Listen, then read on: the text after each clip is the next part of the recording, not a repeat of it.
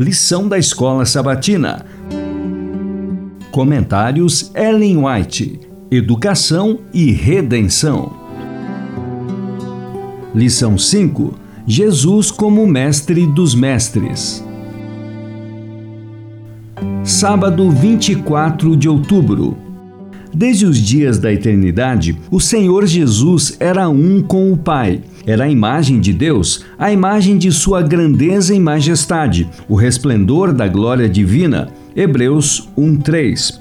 Foi para manifestar essa glória que ele veio ao mundo. Veio à terra obscurecida pelo pecado para revelar a luz do amor de Deus, para ser Deus conosco. Portanto, a esse respeito foi profetizado: e lhe chamará Emanuel. Isaías 7:14.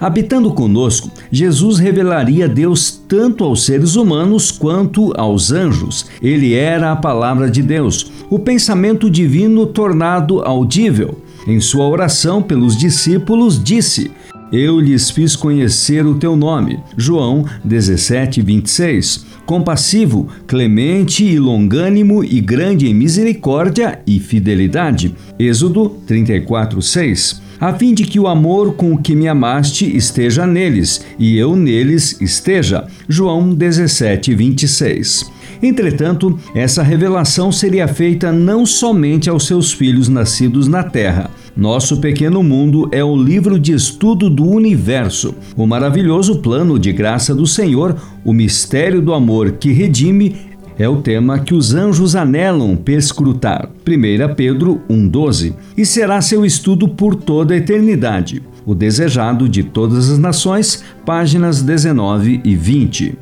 Em tudo o que fazia, Cristo cooperava com o Pai. Tinha sempre o cuidado de deixar claro que não agia de forma independente era pela fé e oração que ele realizava seus milagres. Jesus desejava que todos conhecessem seu relacionamento com o Pai. Ele disse: Pai, graças te dou porque me ouviste. Aliás, eu sabia que sempre me ouves, mas assim falei por causa da multidão presente, para que creiam que tu me enviaste. Nesse local, os discípulos e o povo deviam testemunhar a mais convincente prova com respeito à relação existente entre Cristo e Deus. Devia ser mostrado a eles que a afirmação de Cristo não era um engano. O Desejado de Todas as Nações, página 536 a obra do querido Filho de Deus, empreendendo ligar o criado ao incriado, o finito ao infinito, em sua própria pessoa divina, é um tema que bem pode ocupar nossos pensamentos por toda a existência. Esta obra de Cristo devia confirmar os seres dos outros mundos em sua inocência e lealdade, da mesma forma que salvar os perdidos e os que estão a perecer na terra.